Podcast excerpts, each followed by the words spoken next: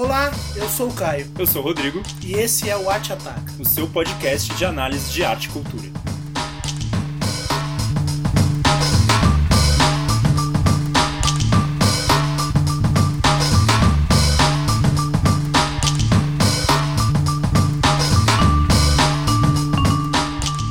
E aí, Caio? E aí? 43 Mostra Internacional de Cinema de São Paulo. E a pergunta que fica é qual a diferença dela com a anterior? É uma, boa pergunta. Mas não vamos começar Já explanando, né? Bom, fomos a alguns Fomos. filmes. Infelizmente Pô, eu só fui a um. só foi- nossa, que vergonha. Eu tenho vergonha Que, de dizer que isso. tipo é- de cobertura é essa? Que bosta. O Que bosta. Mas compromisso Mas com o meu funcionário, o meu seu funcionário, auxiliar. o meu auxiliar do. Você do mandou, vai lá ver o filme pra mim. Exatamente. Mas é com os meus olhos, hein? Mas o meu mentor eu não também. quero, a, não quero a sua opinião. Exatamente, eu quero que você veja pensando como eu. Perfeitamente. Daí eu mandei o meu, o meu estagiário pra lá, Isso. o meu tutor de sala, Uhum. e aí ele foi assistir mais filmes do que eu. É, mas nem perto do que eu assistia quando eu tinha Nossa. meus 20 e poucos anos, quando eu cheguei a assistir 20 filmes numa mostra. Nossa, eu lembro qual O que não é nada, porque tem maluco que assiste assim 50. Não, tem até 60, pacotes, né? nossa, Pacotes sim, que sim, são quase. Né? Sim. Os, os cober- ah, cobertadores é foda, né? Os, aqueles que cobrem pra jornais, né? Eles Uhum. assistem muitos filmes. Mas a gente já, até já conversou sobre isso em outras ocasiões, de como é feita essa cobertura, né? Como é difícil Exato. fazer uma cobertura onde tem filmes para um caralho, né? Tem Uhum. filme demais pra assistir. E é essa sensação que eu tenho também. Quando eu era mais novo, nossa, assisti. Acho que já cheguei a assistir 20, 30 filmes, porque trabalhava na Paulista ainda. É. Então era pelo menos dois filmes por dia. Sim. Então, Não, a assisti- gente chegou né, a assistir dois filmes em um dia só, um seguido do outro. Nossa, foi dias bons aqueles. Bom, né? nossa, saudades. Acho que Tá. foi na origem do Tapume, foi em 2014 ou 2015. Eu acho que foi, né, eu acho que foi pra, pra Carta Maior mesmo. Ah, é? Então foi antes ainda. Uhum. Meu Deus. Mas Bom, de toda essa Bem, digressão, a gente tá falando a gente é... não faz isso hoje porque a gente trabalha. Exatamente. né? É, A gente pai de educa, né? família. Isso. Sim. E não dá pra ficar vendo filme. Não, mentira. Se a mostra quiser dar pra gente a credencial, Que é É. sempre muito difícil, inclusive, ele não precisa dar pra todos os filmes. Pode É. dar uma credencial de 20 de filmes. 20 filmes. A gente. Como a gente conseguiu lá na, na carta, né? É Exato. E que daí seria um belo incentivo. Aí ia ser uma cobertura de respeito. Nossa, ia ser uma É. baita coisa. Ia ter episódio todo dia. Aí acabou! Acabou a mostra. Bom, pros nossos queridos ouvintes que não estão acostumados com a Mostra Internacional de Cinema de São Paulo, que chegou à sua 43 edição. Algum, quando a gente fez um programa sobre a MIT, A gente, a gente relembrou um texto que eu fiz pro Tapume descascando a mostra. É, quero fazer aqui um. Meia culpa? Não sei se é o meia-culpa, porque mantenho a- a- aquela crítica que está lá. Certo. Porém, acho que eu estou mais. Você está é, mais feliz, Eu não sei se feliz é a palavra, mais maleável. mais acreditando na, na mudança das pessoas. Talvez, ou, ou mais nesses tempos sombrios que a gente está Ah, vivendo, em que as coisas relacionadas à cultura estão sempre ali na iminência De de, desaparecer. desaparecerem. Pode crer. Se um negócio chegar à sua 43 edição É uma resistência. e com fila e Hum, com as pessoas se interessando sim. e eu pessoas que eu sigo no Twitter ali, o pessoal cinéfilo que viaja pra São Paulo pra isso, É sabe? É, é foda e merece merece Todo nosso- respeito. É uma instituição, como a gente falou Isso. no, na conversa do da MIT. A Mostra Internacional de Cinema de São Paulo, ela se transformou numa espécie de sei lá eu, de Ministério da Cultura Uhum. é, né, mesmo com o desaparecimento dele Estado, assim, é uma É questão verdade. muito muito forte, assim, é maior que a Secretaria de Cultura de São Paulo, se você for ver, É, porque ela, é lógico que a gente está falando de pessoas que não vivem políticas de cultura nas periferias e tudo mais, né, que são também man- é, mantidos pela, pelo dinheiro público, mas ela tem uma, uma permanência muito forte, né? Ela ocupa um espaço Sim. de São Paulo muito, muito Não, forte. e você vê ali o, o cartaz que é sempre colocado no prédio do Center 3, né, pra quem é de Sim. São Paulo, ali na Paulista, que é um. É um, é um, um local central, né, visualmente ali. Sim. Normalmente as pessoas saem no metrô Consolação e ele tá ali Sim. imponente, aquele cartaz sempre conta de algo que está acontecendo na cidade. Todo ano ver aquele cartaz faz você sentir que você está participando de alguma coisa que faz parte Mesmo que da você cidade. não né? assista o. Mesmo que você É. não assista, isso é muito legal. E até mesmo a aglomeração, né? As pessoas É. já levam em consideração, puta, é novembro, então dá pra ir a pé ou não dá, porque vai estar Hum. muito cheio, esse horário vai ser complexo. Ah, eu não vou, sei lá, eu assisti filme hoje porque tá cheio de cinéfilo na rua, ou porque o meu filme não está é, Uhum. no, no cartaz porque colocaram outros. É bem interessante como ele realmente desorganiza uma rotina e organiza outra. É, Exatamente. Realmente é muito. Então isso, isso é bastante válido. É. Bom, é, no nosso roteiro aqui, eu vou começar falando sobre como a mostra se estruturou. Uhum. A gente vai comentar os filmes vistos, né? O Caio falou que assistiu um, a gente assistiu junto, a gente pode comentar um pouco. Eu vou comentar um pouco dos outros filmes que eu vi. E por final a gente vai é, dar um laço crítico nisso tudo e falar o que a gente pensa da mostra, de como essa edição funcionou e como, é, como a gente pensa que uma mostra deve funcionar, enfim. Bom, É só uma Caio, coisa antes, é, é, muito, muito dessa cobertura, vamos dizer assim, dos filmes que a gente assistiu, se tornaram threads no, no Twitter, né? Então ah, a, gente, bem lembrado. a gente jogou bastante isso no Twitter. Uhum. Quem quiser acompanhar a nossa crítica, que não virou texto no, no Tapume, mas que virou também texto no Twitter, pode nos seguir lá e tem tudo isso escrito nas threads da, da nossa cobertura. É A gente viu um espaço para fazer um assim live, né? Uma Uhum. coisa assistia e fazia. Isso. Acho que Não, e é legal você trazer isso, porque já, já deixa marcado aqui um tópico pra gente levar pro final, que é esse questionamento de como fazer crítica nesse tipo de cobertura. É. Né? Que tipo de crítica é essa? É, como pensar filmes quando você tá ali vendo uma coisa atrás da outra, coisas que de vez em quando você nem sabia, e enfim, o filme que você ia ver não tinha, você entrou na outra sessão que tinha ali perto do horário e como que é pensar esses filmes criticamente, assim, Sim. o que a mostra traz para a crítica. Mas isso a gente vai deixar pro final e que eu acho que é a parte que a gente mais se interessa nessa discussão. Mas quero desenhar aqui o formato da mostra. É, tiveram algumas apresentações especiais que são sessões que a mostra faz, algumas são de graça, algumas são é, pré-estreias. Por exemplo, a gente teve A Vida Invisível, o filme brasileiro indicado pelo Brasil para concorrer ao Oscar de melhor filme internacional, né? Mudou o nome agora, enfim, não é mais melhor filme estrangeiro. E que passou no Teatro Municipal, teve toda uma pompa ali, mas tiveram alguns outros filmes também com apresentações especiais, é algo que a mostra sempre faz, de trazer alguns filmes para uma única sessão, uma segunda sessão. Acho que teve o Gabinete do Dr. Caligari passando no Ibirapuera com orquestra, sempre rola isso, né, de graça, sempre bem interessante assim e que faz as pessoas também e hoje olharem. no tempo sombrio que vivemos, é mais bonito ainda ver uma Ah, resistência como essa cheia, porque eu vi que a sessão estava relativamente cheia. Uhum. Um filme do início do século XX, Isso. com orquestra, Sim. E assim, o prenúncio daquele Caligari lá no século XX, sendo posto agora em 2019, é muito interessante. Espero que a gente não viva aqueles tempos que o Caligari previu no início do século XX. A Isso. gente já esteja liberto deles já. Eu assisti Metrópolis, do Fritz Lang, dentro desse contexto. É. De uma apresentação especial de mostra no Ibirapuera com orquestra. E realmente é uma coisa incrível, assim, a É. força que esses filmes ganham.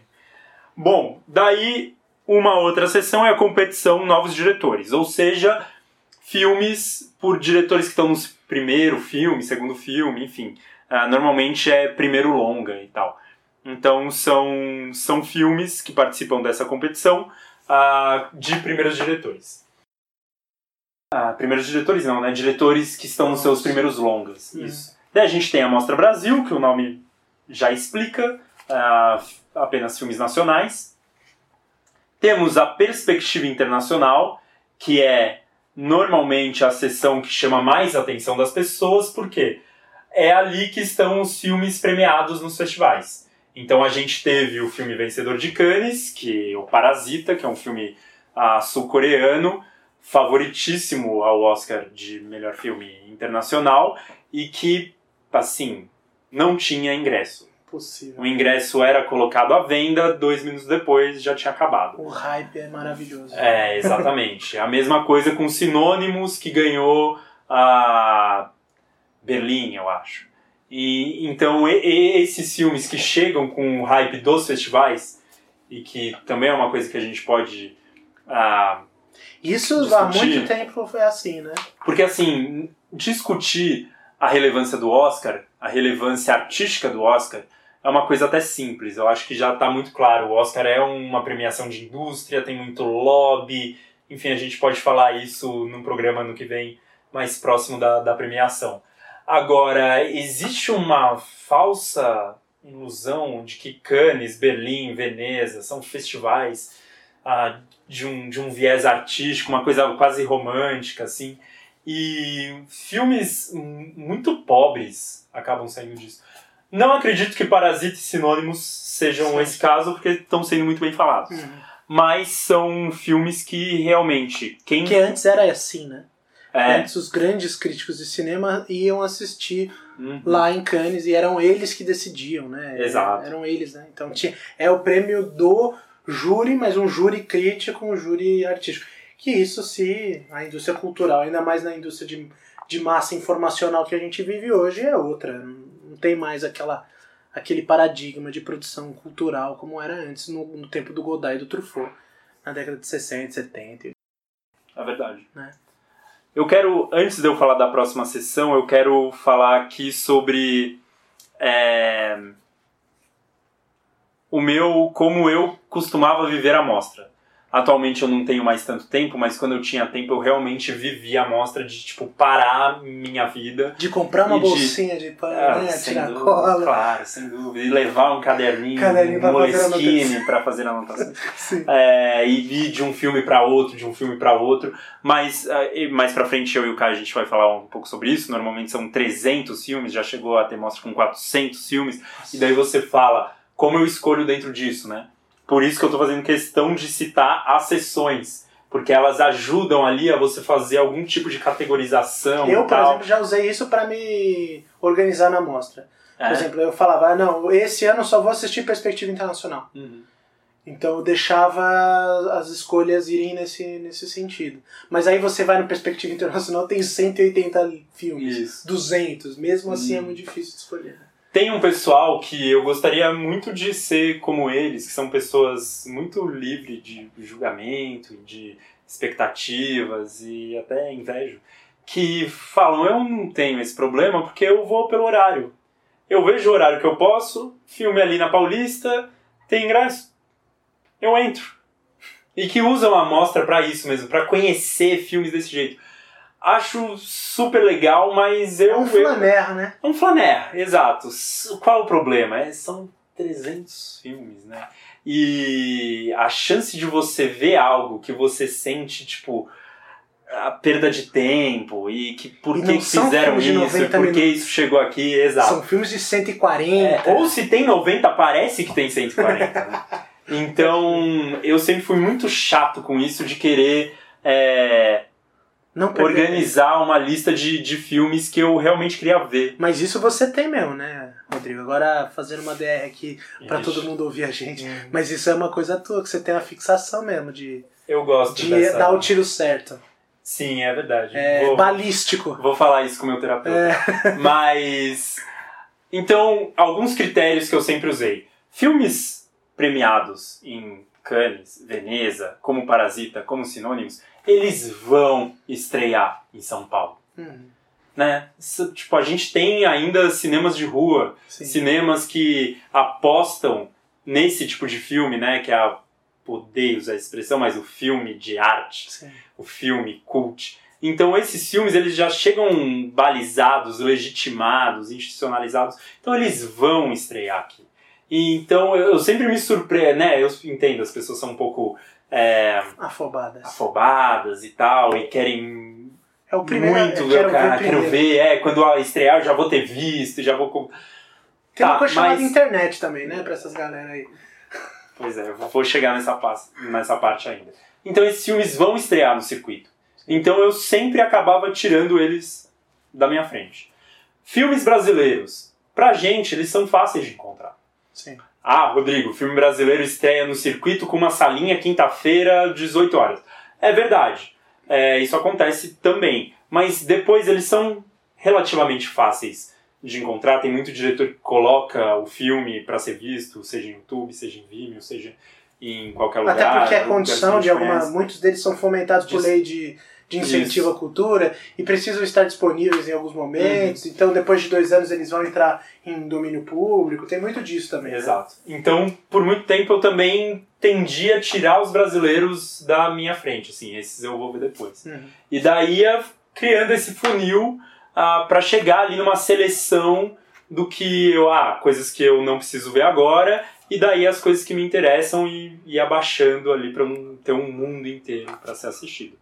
É, enfim, isso daqui é o jeito que eu fazia, era um meu jeito de a viver a mostra, né? E daí cada um tem o seu. Isso de entrar numa sala e ver lá o que acontece, acho lindo. Já fiz, foi horrível e talvez por isso que eu talvez tenha sido traumático, não sei. Mas é, são jeitos de, de viver a mostra e isso eu acho muito interessante. A última sessão que eu queria comentar é a retrospectiva. Retrospectiva sempre traz um diretor que é homenageado e que tem a sua filmografia inteira é, passada na mostra, né? E esse ano foi Olivier Assayas, que é um diretor francês que foi crítico da Carrière do Cinéma, que é a principal revista de cinema francesa nos anos 80, e que ali, no fim dos anos 80, começo dos 90, começou ele mesmo a produzir filmes, a fazer filmes, e que é um diretor muito, muito interessante na, em como ele é, trabalha com, com diferentes gêneros, não, não no sentido de cinema de gênero, mas num sentido de de ele não ter um só estilo, né? Uhum. De ele trabalhar em várias instâncias, assim. E sempre me chamou a atenção. É um cara que eu gosto muito. É, vou citar alguns filmes aqui que eu assisti dele, que então tem o Clean, que é ali do começo dos anos 2000.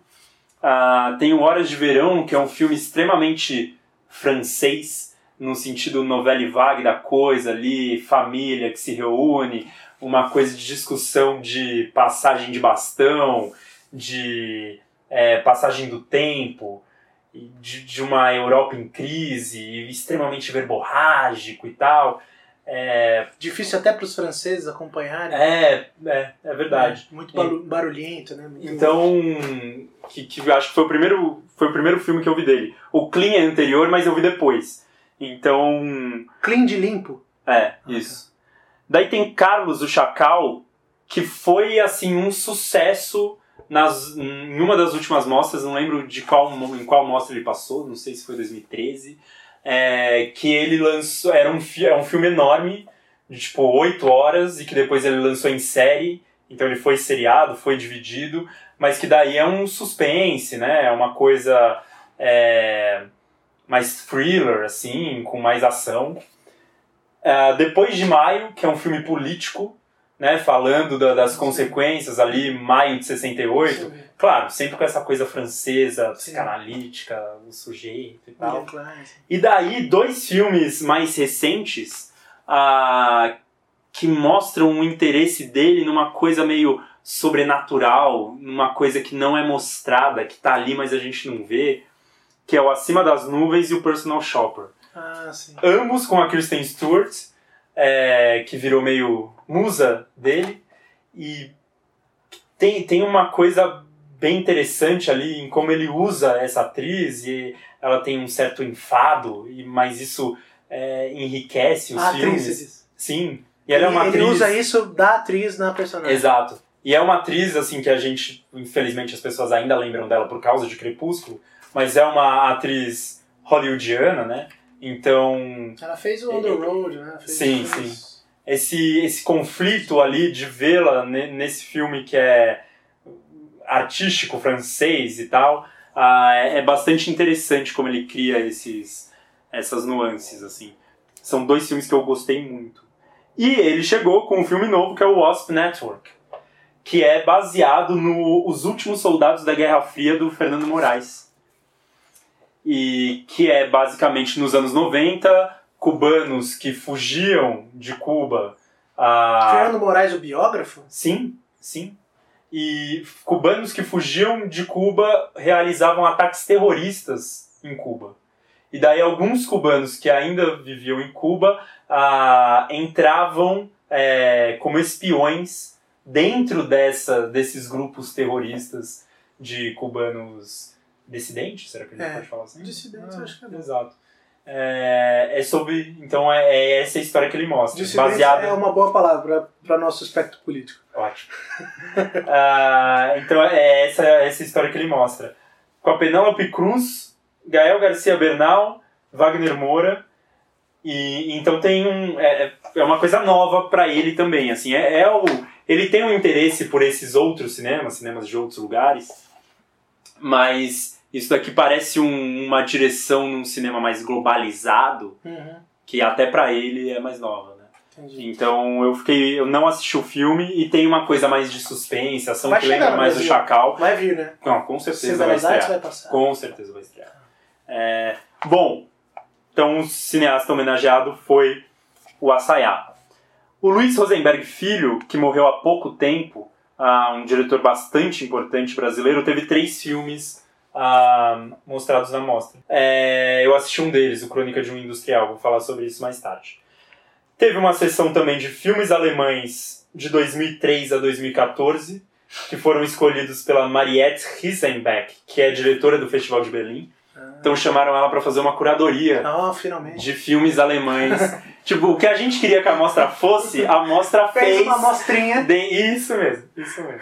Ah, de tipo filmes alemães de uns Pô. últimos 10 anos aí, bem legal. Legal. Você assistiu algum deles ou. Não assisti, É, não consegui. né? O horário é foda. né? O Amos Guitai, diretor israelense, talvez o diretor israelense mais famoso, Eu acho Que a que, é gente mais tem. famoso. ganhou o prêmio Leon Kakoff, né, todo ano um diretor é presenteado. O Leon Kakoff é o fundador da mostra, morreu há alguns anos. Atualmente é a mulher dele, a Renata, quem toma conta.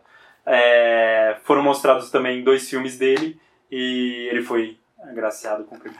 Teve também um filme de realidade virtual, um ou outro, assim, e que, bom, a gente vai comentar sobre isso, que é esse olhar para o mercado, né, essa coisa da novidade que tem que ter lá, Uhum. enfim, que eu não sei exatamente o valor artístico, crítico dessas coisas, mas isso a gente conversa depois. Inclusive fica a dica já, não sei se a gente vai conversar sobre isso efetivamente, mas a gente teve a primeira experiência com realidade virtual com. No, Com a- com a Bjork, Bjork, é verdade. É o- um dos nossos episódios. Volta lá. e, Então, o Arte Ataque é um ciclo. né? Exatamente. A gente está sempre se citando. É que a gente é tipo a Globo. A gente usa os nossos programas para falar dos outros programas Isso, e fazer você exatamente. voltar lá. É um, É um ciclo fechado É um grande vale a pena ver de novo. Exatamente. E vale a pena ver de novo, ou ouvir de novo, esse podcast da Bjork aí, que foi um- uma experiência interessante, né? É verdade. Apesar de limite.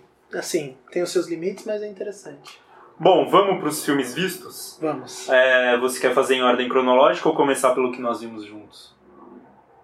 Tanto faz. Mas vamos começar pelo que a gente viu junto, então? Tá bom. Então, que é o Leve-me para algum lugar legal. Isso. Um filme que é uma produção é, holandesa e.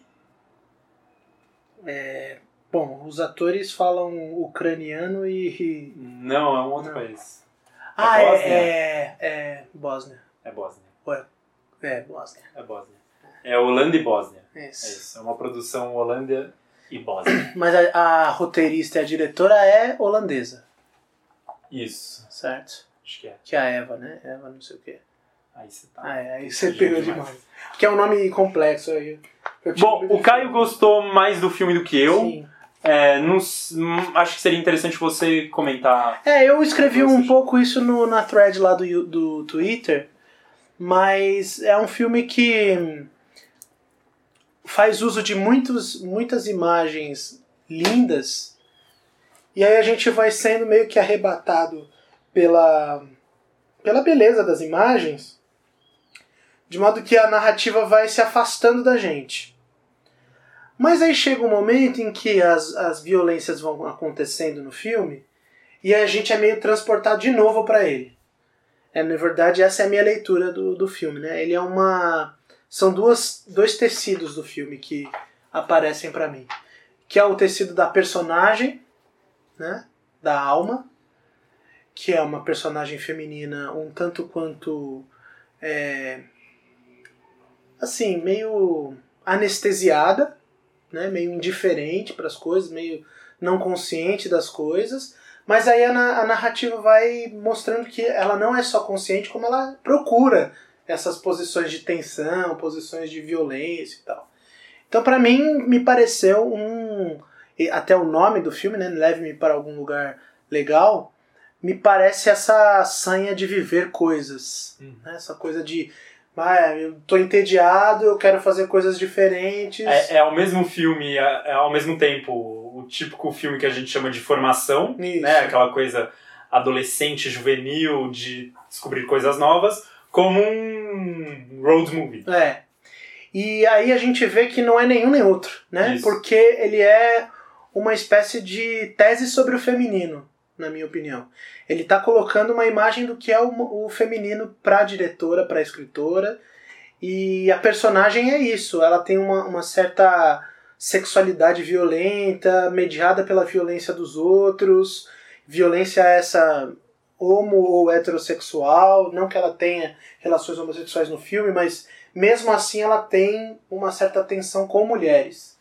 Então achei interessante isso. E ao, e ao mesmo tempo o filme traz uma plasticidade que quer todo o tempo, mo- mo- vamos dizer, domar a personagem, mas a personagem não consegue ser domada por isso. Então tem momentos ali que a cena final, por exemplo, e as cenas de sexo são, são para mim situações em que o, a plasticidade do filme não dá, não consegue dominar e, e daí traz uma certa vida. Pro, foi por isso que eu gostei do filme. Por É interessante como a gente vê as mesmas coisas, mas Dá valores é, diferentes. Dá valores diferentes, exatamente. Verdade. Essa, essa plasticidade, pra mim, ah, realmente ela, ela me incomodou, assim, porque ela vai ao encontro de um de uma estetização típica desses filmes de lugares não convencionais, né, Holanda, Bósnia, enfim, de um cinema Uhum. a lado B, digamos Exótico. assim, exótico, é, é, que tem uma coisa um pouco gratuita, de, né, que parece aquela coisa que a gente sempre fala de tese de estudante de cinema. Uhum. Então botar uma cena bonita que não, o que que tá me contando da narrativa, isso aqui não tá me contando nada, Uhum. mas né, dá, dá, causa um choque, causa alguma coisa. Parece que é realmente a formação mesmo do, do cineasta, né? Isso. Enquadramento 2, É, projeção 4, É, né? exato. Zoom in, zoom exato. out. E daí eu acho que tem também algo no- nos diálogos que, que me marcam e que eu acho que enfraquecem essa, essa visão que o Caio teve. Apesar de eu, eu ver isso que ele tá falando, é isso. o- as coisas que eu vi, eu, o jeito que elas me tocaram fez com que essa sua visão perdesse muito peso. Assim Uhum. porque eu achei os diálogos muito, muito fracos, no, no sentido de, não que eles não eram bem feitos, mas de eles colocavam os personagens num, num baixo nível, digamos assim, Uhum. que não, eu não vejo é, compactuando com a, é- essa grandeza de análise que você, que você faz. É, que a minha ideia é o seguinte, é, eles são. As personagens são medíocres. Mas a mediocridade delas, é, eu acho interessante, porque é como se fosse um romance de costume. Uhum. né? Por- porque as pessoas que são acostumadas, elas são domesticadas por uma, uma espécie de, de vida que vai vivendo a revelia delas. E quando ela mostra a violência que, que ainda persiste nessa mediocridade, foi aí o meu interesse. Então, mesmo com a plasticidade, mesmo com. Realmente, existe uma, um nível das personagens que é o nível hoje que a gente encontra na sociedade mesmo. Né? Uhum. São essas pessoas que são é, não medíocres porque pobres, não pobres porque medíocres, não ricas por, e medíocres. Não, não tem a ver com isso, mas tem a ver com uma espécie de anestesiamento mesmo da, da vida humana no século XXI. E aí você vê uma, subterraneamente uma violência vindo, genuína, genuína no sentido de que ela é produtiva de relações novas, foi aí que, ela, que o filme me ganhou. Foi quando eu falei, porra, entendi, acho que você fez bem isso. O plástico não conseguiu envelopar tudo. Uhum. Como se o podre do. Essa imagem veio na minha cabeça agora, não sei mas me, me pareceu é, sintética. É como se a podridão, você tivesse um material orgânico de, envelopado por um papel filme e aquela podridão ela se automaticamente ela estourasse o limite do plástico. E aí o cheiro vem, vem toda essa nojeira aí que tava lá. Entendeu? Interessante. Seguindo em frente, o primeiro filme que eu vi foi o Partida, que é um documentário documentário, ficção, o filme, é, ele mesmo coloca essa, essa dualidade, é, ele traz uh, diegeticamente. Ah, palavrão é, é, um atrás do outro aqui. em si, uh, essa, esse questionamento aí, se é um documentário, é uma ficção, enfim, que é o Partida do Caco Ciocler, a estreia do Caco Ciocler como diretor. Gostei da ideia, é um filme que se pretende político, então o Caco ele acompanha, ele sai numa jornada de ônibus com alguns amigos, entre eles uma atriz de teatro que após a eleição do Bolsonaro decide que ela vai concorrer à presidência é, na próxima eleição e eles saem nessa jornada para o Uruguai para chegar lá no, na véspera de Ano Novo é, para receber algumas palavras do Mojica, como se fosse o Mojica fosse dar uma benção para é o Buda da esquerda. Isso, pra, exatamente, para ela concorrer. E nesse caminho o Caco coloca um, um sujeito amigo dele com visões mais de direita. Então começa a sair algumas discussões ali entre essa atriz que vai concorrer, claramente de esquerda, e esse sujeito que vai repetindo ah, os discursos toscos e fáceis ah, dessa direita que se elegeu aí. E só que daí o filme vai colocando a todo tempo se aquilo rolou de verdade. É, tem uma cena em que eles fazem de novo, né? Então, pô, aquilo também é ficção. E o próprio Caco vai sempre mostrando que ele está construindo com o pessoal o filme, que ele não sabe muito bem para onde ir. E muitas vezes esse não saber para onde ir num documentário é o que faz o documentário rico. Uhum. Só que também pode ser exatamente a sua, Perdição. a sua falha. É. E aqui eu acho que é o, é o que acontece. Essa coisa do não saber o que fazer com o que está acontecendo ali, ela, ela fica maior do que tudo. Uhum. Então, as discussões se perdem, porque são discussões muito típicas, assim, são, é, são discursos muito estereotipados. Então não tem algo dentro ali do discurso que é novo. Então, co como fazer isso ter valor, sabe? É, parece que o que o Capo está querendo buscar é existe algum tipo de conciliação possível entre esquerda e essa galera que acabou de ganhar se a gente colocar no mesmo ônibus, falando as mesmas asneiras, vai rolar. E daí as pessoas acabam levando coisas pro pessoal. Enfim, parece um Twitter dentro do ônibus, assim. Certo. E, ou um grupo de família no WhatsApp dentro do busão. É, mas ele tira pouco disso exatamente porque ele não sabe onde ele quer chegar. Seria muito importante ele saber Sim. isso. E ele não sabe.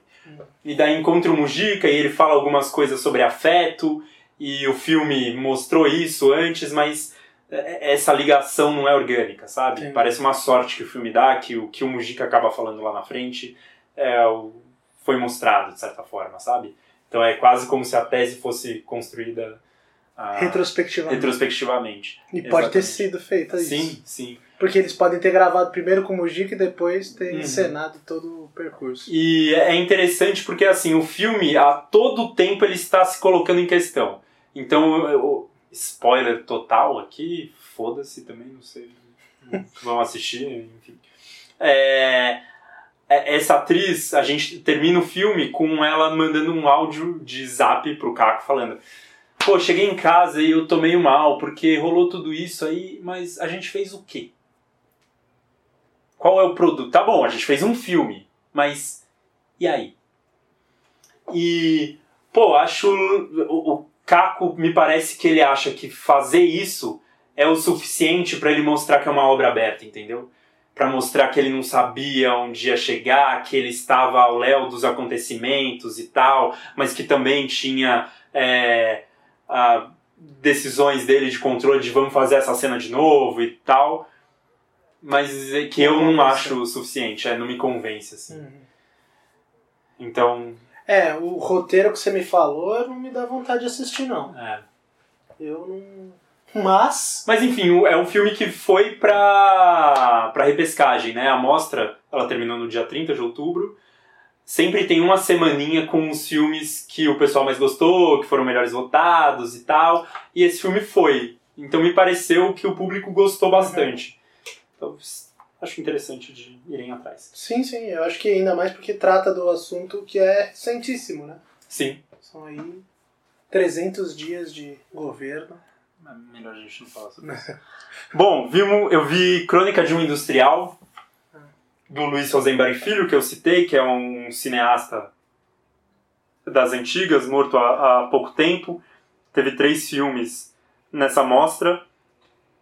Assisti no Cinesesc, que é o melhor cinema de São Paulo e que eu recomendo que todos Conheçam. Conheçam. Pelo amor de até porque ele é ridículo de barato e dentro dele ele tem um bar e você pode assistir o filme do bar É. e pipoca mais uma taça de vinho sai por, sei lá, 11 reais. Nossa. Pois é.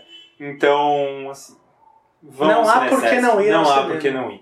E eu assisti a esse filme numa sessão que não estava lotada em 35mm. Então foi um dia bem feliz pra mim.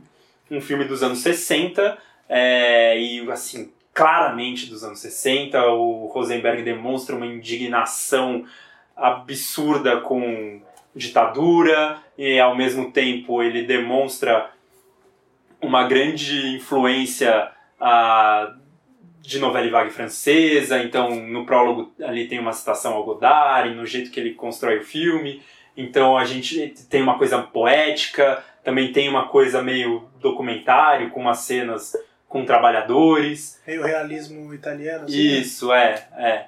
E- e- Nessa parte. Aham. Mas daí outra parte do filme é total verborragia e inadequa- inadequação à- àquela sociedade. Então a gente está assistindo ao conflito existencial de um sujeito é, ideológico, mas que enriqueceu um tanto com, com uma industrialização brasileira. Então tem ali fica bem clara uma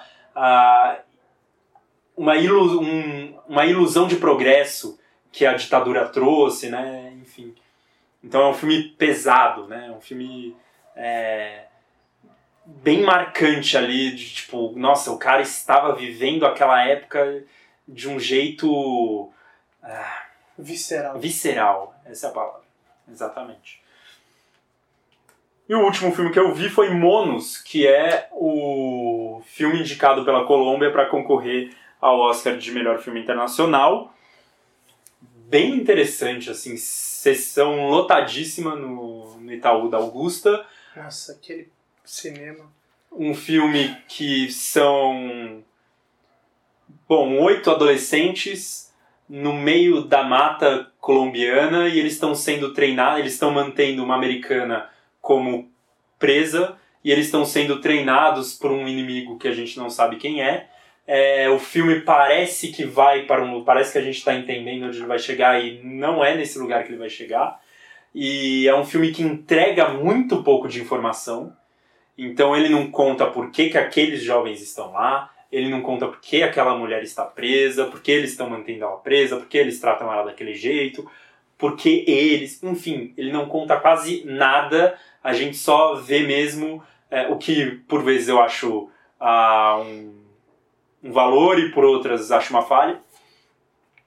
Então a gente só acompanha mesmo a, a, como aquilo vai se desenvolvendo. Isso serve muito, escrevi no Twitter, é, para fazer surgir uma discussão filosófica e sociológica muito rica, assim, de natureza humana, de... Isso chama mono, tá? Monos. É. Monos. É, de poder, né? Então, o sujeito que de repente se vê no poder, como que ele passa a, a, a agir, uma questão também ali de, de, ideológica um pouco, né? O quanto eles eu coloco a minha a individualidade acima do coletivo, acima da minha missão, enfim, discussões um tanto ricas no meio da, da floresta fechada é, não, porque colombiana. Eu ia, dizer que monos em espanhol quer dizer macaco, né? É, então, Sim. quando você fala de natureza uhum. humana, né? Quando a gente fala sobre isso, citar isso. É então foi, foi uma sessão bem, bem interessante. Eu acho que é um filme que, que dá para que vai dar para ser visto. É... Você acha que vem? Eu Sim. acho que, que é bem possível. Eu faria uma curadoria, por exemplo, de filmes indicados para o Oscar pelos países latino-americanos. Sem dúvida. Pronto, você já tem aí pelo menos 12 filmes hum. a assistir aí. Né? Bom, isso foi o que a gente viveu, né? É, eu sei que é pouco, mas realmente, como a gente não tinha credencial, como a gente trabalha, como né, nós temos outras demandas. Esposas. Isso foi o que rolou. E, mas acho que seria interessante agora a gente falar é, sobre o que a gente entende da mostra e fazer essa coisa bate a sopra aí. Sim. É, o, o interessante é que é muito, muito rico quando a gente olha pro, pro nosso debate sobre a MIT e agora fala sobre a mostra, né? Que a gente meio que bateu lá, até nas, nos textos, né, do, do Tapume e tal. Mas hoje a gente, eu vejo com muita. Uma, meio que uma nostalgia pre, prevista aí, de que é um espaço que está em desaparecimento, né? Que é o espaço cultural do Brasil, assim, ainda mais nos desenhos que se colocam na nossa frente.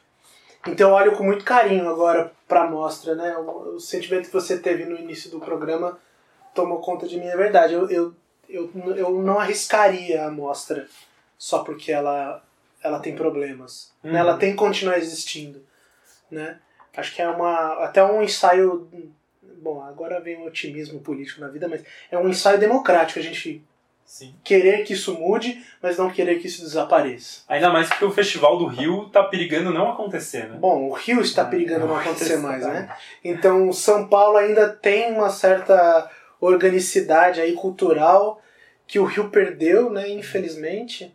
Mas é. Bom, a mostra segue aí forte e dificilmente, ou né, não sei se é difícil mais alguma coisa na nossa vida, mas ela tem, tem muito, muito carvão ainda para queimar. Mas isso não nos tira da cabeça os problemas que uma mostra que com a quantidade de filmes que tem, com a quantidade de absurda e desorganizada de, de diretores, né? Ao mesmo tempo tem uma seleção, porque existem mais diretores do que a mostra nos propõe, mas o que ela nos mostra, nossa, é demais, assim. E aí quando você falou dessa mostra organizada por essa crítica, né, alemã, 2003... De 2003 a 2014. 2014, a gente tem, né... Ela escolheu 10 filmes. Maravilhoso, isso é muito bom. Eu, eu amo essa ideia. Porra, eu imagino a gente fazendo isso com, sei lá eu, com intelectuais ou com cineastas. O Ismael Xavier uhum. faz uma seleção de 10 ou 15 filmes que vão que for, são interessantes. Conhecendo o Brasil, sei lá eu, formação do cinema brasileiro, formação da alegoria no Brasil. Já me veio várias ideias e vários convites que a gente poderia fazer para essas mostras serem organizáveis. Né? Então esse é o problema. Outro problema é o debate sobre cinema que é uma coisa que a MIT dá uma surra na mostra de cinema, que é o de... pensar o teatro vivendo o teatro. Não se faz isso lá. É uma rasgação de. Como é uma instituição muito mais firme do que a MIT, que está se construindo, mas já é firme, é... se tornou meio que aquela cena do estudante de cinema que vai com a sua é, bolsa de. Psycho bag. Psycho bag, com estampado com a, a silhueta do Godard. Que eu tenho, a, inclusive. A silhueta do Hitchcock, eu que tenho nós uma temos. com todos os filmes do Godard. Né? Com, sei lá, eu, citações do, do cinema B e tal, os incompreendidos em, em francês, que não tem nada a ver com os incompreendidos. Então, se tornou meio que o hype, só que é um, um hype meio nicho de mercado. Tá, mas a gente consegue pensar cinema nessa mostra? A revelia dela. Eu acho que a mostra não, não provoca isso. O que tem são boas pessoas que assistem. A intelectualidade está onde? Quem pensa cultura no Brasil, tá. Ou vem de outros lugares para São Paulo, infelizmente, não estou falando que isso é bom, mas tá aqui. Tá no São Paulo, tá no Rio de Janeiro. é, então as pessoas vêm para cá. Né? Tem até israelense que esse- receber um, um prêmio aqui no, em São Paulo. Né? O que, que a gente tem a, a oferecer? A cidade, o centro cultural é aqui mesmo. E então a revelia da, da mostra como proposta de curadoria, a gente consegue produzir alguma coisa. Eu acho que falta isso na mostra, um discurso, um- uma espécie de intenção. Né? A Bienal tem isso, por exemplo. Mesmo que seja ruim quando ela é ruim, ela tem uma intencionalidade. Mesmo que, Uhum. por exemplo, a Incerteza Viva, que eu achei um puta de intenção merda, mas aí mas você tinha uma intenção. Uhum. Que produziu coisas ruins, mas Mas que tem uma é intenção, jogo, exatamente, é, do exato. jogo ruim. É. É, mas é, é isso. Dá a debater, senão você fica no marasmo. Senão a gente. Bom, a gente pode ser taxado de chato Uhum. só por causa desse programa. Porque, ah, você vai porque você quer, mas não é assim, né? É um chamado. É. Toda mostra Odeio, cultural. Eu não enxergo isso como argumento. É, também não. Até porque por ser um argumento finalizador, né? É, Tipo, não tem mais que- debate. Em que todo mundo. é- Que é o antidebate, né? É o antidebate. Implode qualquer tipo de conversa. Um ultra liberalismo, assim, né? Você vai se você o- quiser. O indivíduo faz o que ele quer e logo ele não pode falar sobre qualquer coisa que está né? ao seu redor. E aí a arte Ele morreu. só pode falar sobre aquilo que ele vive. Exatamente. Nossa, aí que é, é o limite do da, é o limite do homem, mas é, o, é aí que a, que a arte acaba, ela morreu aí. Então eu, eu tenho essa essa convicção com a mostra. Né? Não é nenhuma opinião, né? São acho que aí são nove anos. Nove anos acompanhando a mostra Ah. e sentindo isso. Eu, eu sigo na linha do que você está dizendo, pensando que a mostra ela se vende como ah, são duas semanas ali de São Paulo vivendo o cinema. E ela justifica isso com, com as filas, com essas pessoas que vêm de outros estados para acompanhar a mostra hum, quase como maratona. Assim. Eu Hum. acompanho muita gente no Twitter que eu vejo o cara. Ele começa assistindo um filme a uma da tarde, que é o horário que as sessões começam, e 10 da noite ele tá vendo o último. Então é gente que assiste quatro filmes num dia, sabe? Uhum. Esse viver cinema é, é muito num sentido material de tipo, as pessoas estão vendo os filmes. É, E só. sim, não há É isso que a mostra oferece. Oferece os filmes e você vai lá ver os filmes. Isso que pra ela é ver cinema, viver cinema, entendeu? É, e daí você traz uma coisa que é muito interessante, que é o pensar cinema. Só que viver cinema faz parte do viver cinema pensar o cinema. E daí não existem esses espaços. E é muito difícil existir esse espaço quando você tem 300 filmes para escolher. É. A gente vai pensar que o Olivier Assayas tem lá a filmografia dele, então vamos fazer um. Nossa, um puta debate. O cara tava aqui em São Paulo. Onde que a gente viu ele é, trocando ideias E, porra, a MIT traz os caras e faz oficina. Oficina, E faz oficina de crítica. Porra, a Mostra de São Paulo ela junta quase todos os críticos num mesmo espaço ali, num circuito é, paulista Pinheiros. É. Que porra! Podia fazer os críticos Não. se conhecerem, né? Também. Tipo, Como é o caso da eles se conhecem, né? E a gente sabe que eles se conhecem, né? Porque é um. Não, e eu fechado, digo, mas... os críticos também amadores. Sim, né? exatamente. Eles se conhecerem. Exatamente, a mostra podia criar esses, Sim. esses Uma críticos, responsabilidade cultural que eu acho que o Leon teria se ele Hum. soubesse. Se tivesse alguém falar, pô, você foi um, você é um crítico. Então você tem que produzir não só re- e reproduzir a crítica oficial, Né? Uhum. mas fazer os críticos amadores trocarem entre si, porque eles não têm um status quo para proteger. Então coloca, sei lá, eu, as pessoas para conversar, como é o caso da MIT, que o, infelizmente a crítica teatral ela é acadêmica e a crítica amadora ela tem um gap, é- são aqueles estudantes, né?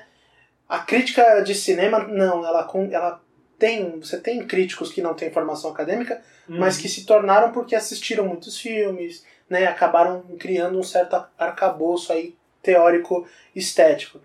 Mas eu acho que é importante os, os amadores, e aí tem a nuance da palavra amadores do cinema, os críticos amadores, de se conhecerem, de trocarem, Exato. de poderem. Não, e nessa questão que você coloca da crítica, é como fazer crítica na mostra, né? É. Isso é uma questão sempre que, que urge, assim. Porque o que interessa quando a gente pensa em mostra, e eu vejo muito isso nos cinéfilos e nos críticos, parece que é quase uma competição para ver quem vê mais filme. E quem sabe fazer mais E daí como que eu penso o filme vendo quatro filmes num dia? Teve um dia, teve uma mostra, em que teve um dia que eu assisti três filmes, um em seguida do outro. Nossa. E. Cara, depois eu, disso, Eu assisti esses três filmes também já. É. a, a gente viu num outro dia dois É. filmes juntos. E um tinha Mas- três horas. É, exato. E, mas assim, eu cheguei em casa, eu só queria dormir, porque pesa, né? Os filmes exigem de você. Não é, sei lá, assistir corrida de cavalo. Exato. Não é assistir, Uhum. é, fazer binge watching de algum seriado aí que você Isso. vai, você tá sentado, deitado na sua cama, né? Até porque muitos filmes mexem com, ah, com o seu repertório. Uhum. Né? Não, é, não são coisas que você está acostumado a ver. Sim. Então, te tiram de lugar. São cinemas de lugares que você nunca ah, experimentou. Que você nem sabia que se fazia cinema. Então, a, a mostra parece nem dar esse tempo. Sim. De E- maturação, né? E ao mesmo tempo, a crítica se coloca muito nesse lugar, né? Se, se faz muito, tipo, a, a coisa do comentário. A coisa tipo, ah, eu vi o filme e tenho algo a dizer. E daí a gente passa a se basear, porque outro critério de seleção, falar com alguém que assistiu. Pra saber se isso aí vale a pena ou não. Então cria uma coisa muito pouco de vai lá ver. E sim de, ó, isso você risca, não perde seu tempo com isso aí, foca nos outros 200. Então é, é lógico que a gente entende a, o posicionamento mercadológico da mostra e que isso de ter 300 filmes para Mas você mostrar... não acha que a revelia desses 300 filmes, dos 300 filmes, se ela decidisse, vamos ter 50, você acha que diminui? Então, em termos de patrocínio, eu não sei o que isso Ah, quer dizer, entendeu? entendi. Eu não sei se isso é uma demonstração de nossa, como a mostra. A mostra já teve 300 filmes em exibição. Agora estamos com 50. Entendeu? É, Uhum. Eu acho que ela chegou num, num patamar que ela, ela, ela baseou a sua riqueza, o seu valor nisso, entendeu? Uhum. Nessa quantidade de filmes. Então, não sei, me parece meio que um caminho sem volta. Ou vai ter que ser que nem esse caso da, da crítica alemã aí. Fazer mostrinhas, Mostrinhas dentro da dentro da mostra, que, bom, já é interessante. mostra. Já é alguma coisa. Agora o outro lado. Primeiro essa questão que a gente já comentou aqui, né, de nesses tempos que a gente está vivendo, a gente passa a olhar com outros olhos, né, essas manifestações culturais e pensar, nossa, isso está acontecendo na nossa cidade, Hum. isso está rolando e eu Quem posso diria viver que a gente isso. ia defender, por exemplo, CLT, né? É, então, A gente quer o exatamente. fim do trabalho, a gente defendendo o CLT. É isso aí. Né? É isso aí. E daí, de vez, e, e quando eu paro e penso na mostra, eu falo que outro lugar eu ia assistir um filme do Rosenberg restaurado 35 milímetros. Eu falo, putz, não ia. Daí vocês vão me falar, ah, Rodrigo, rola mostra em São rola assim, vários festivais em São Paulo, mostras aqui e ali do cinema do fulano e tal, na Cinemateca, no cine... rola. Mas nenhum deles com essa aura de tipo, a cidade está parada vivendo isso aqui e isso daqui faz parte desse movimento, entendeu? O filme está aqui fazendo parte disso. É um outro espírito né? É tipo, você chega na, na. Você sai ali no metrô Consolação e você fala: Bom, agora eu vou. Vou me achar aqui nesse canto do cinema. Então tem as pessoas indo ver o filme de um novo diretor, você tá lá indo ver um filme em película do Rosenberg dos anos 60 que, tipo, você não acha em outro lugar. Então a mostra te proporciona isso. Eu assisti 2001 no cinema em uma mostra. É, eu também. Isso é, isso é uma ah, experiência que eu nunca vou esquecer. Tá Retratado ou passado? Acho que faz mais um tempinho. É. Eu fui assistir, eu fui assistir. É que o Kubrick eu acho que foi o homenageado. Foi, foi homenageado. É... Porra, olha o tamanho Assisti disso. Doctor Strange. Isso é um absurdo, ah. né? Tipo, e cinemas que a gente nunca ia encontrar. E a mostra proporciona isso. Uhum. E daí olhar, é, isso tem que ter um olhar carinhoso, de Sim. fato, para esse tipo de coisa. Assim. Porque isso é muito rico. É. Hum, ao mesmo tempo, a gente perde muitas dessas coisas. Porque daí a gente fica só nisso, né? Porque a gente fica nesse carinho e aí uhum. não, não vamos dizer, não aprofunda a crítica mesmo. Né? E aí crítica Exato. no sentido da, da crise do que a arte precisa produzir, né? Esse deslocamento ele fica, pô, mas melhor ter esse breve toque do que ter um deslocamento, Uhum. porque, sei lá, é, é, por que não construir melhor essa vivência? Exato, Né? exato. Não é porque que essa é- vivência é importante que a gente não pode melhorá-la, né? Uhum. E num tempo como a gente vive, mexer e cutucar pode ser, pode ser rever, é, revertido para desaparecimento, né? Aí é o medo que a gente tem. De que se a gente falar, não a gente, né? Mas se começa a criticar muito, ah não, então deixa de, deixa de existir então. Pode deixar de existir. Não é isso que Ah, a gente está falando. Exatamente, não é isso que a gente Pelo tá contrário. Que continue, mas que nós possamos também fazer parte dessa construção, todos, né? Não só a mostra meio que hierarquicamente colocando, jogando um monte de filme. Mas não, preocupados também na nossa volta, como a MIT tem também, né? A MIT tem isso. Não, oficina, eu tenho que criar no- pessoas que gostam de teatro. Assim como se tem que criar também pessoas que gostam de cinema. Exato, Porque se as pessoas vão perder, se- só pelo hype, Uhum. acaba. exatamente. Até porque daí a gente periga que a amostra seja consumida como se consome o circuito comum, né? É, Vou, compro meu ingresso, assisto vou pra minha casa. é. E daí a gente vai passar a ter um público que aquilo fica perdido. Aquilo é, parece só mais um filme circuito. E assim, é, vamos dizer, liberalmente falando, assim, capitalisticamente falando, é ruim, porque fecha o evento do, da mostra há duas semaninhas, sendo que isso poderia ser uma construção durante todo o ano, ou pelo menos um semestre inteiro, o semestre da mostra. Imagina você fazer uma construção de crítica, convida o diretor para vir antes, vai fazer oficina, é, coloca os amadores para conversar, um espaço do Cinesesc, você tem é, coloca 300 filmes. Foda-se, se isso vai continuar com patrocínio, que você colocou uma questão muito importante que eu gostaria de perguntar para alguém que saiba isso. É, mas antes disso, produz espaço de trocas. E aí, vão assistir antes. Faz uma sessão é, para críticos amadores, com conversa com críticos já. Cria isso. Né? Até porque daí, quando os filmes chegarem e a gente tiver essas duas semanas, a intenção vai estar mais clara, né? Sim. Já vai ter mais gente tendo vivido isso e a mostra vai conseguir legitimar esses filmes e Ah, essas você, escolhas. você até citou o caso de, do, do Letterboxd, né? Que Sim, foi um critério, né? sem De escolha de filmes. Sem dúvida. Então a gente já faz isso, a gente procura isso em Uhum. outros lugares. Por que, que a mostra não institucionaliza exato, isso? ela podia ser responsável por isso. Fica a dica, mostra. Isso, Contrata a gente. Contrata, a gente faz isso, a gente já tá A com o gente projeto tá pronto. pronto. Bom, Caio, então pra encerrar eu quero deixar uma ideia para pro ano que vem. ah, tá. É, pra mostra já estão todas aqui. É só pegar que É tá só- pronto. Agora, pro ano que vem, e seria interessante os nossos ouvintes comentarem o que eles acham, de no ano que vem a gente fazer um programa pré-mostra comentando os filmes que vão passar, né? Deixando algumas dicas, Hum. falando sobre as retrospectivas. Sim. Porque daí, nesse pós-mostra, a gente pode é, comentar os filmes que a gente viu mesmo. Legal. É, enfim, O comentar que é o, o tal do deve ver, né? Isso. Isso interessante, retrospectivas, retrospectivas geralmente são Exato. interessantes. Pra, pra dirigir melhor o olhar da, É. do- dos nossos ouvintes que querem viver a mostra. Isso que a mostra a gente está dizendo que ela não faz, a gente pode fazer pelos nossos ouvintes. É, não há vácuo, né? É. Então Fechou? é isso, fechou. Beijos em vossos corações, meus caros ouvintes. Arroba arte, Underline ataca. segue a gente. Até a próxima. Tchau.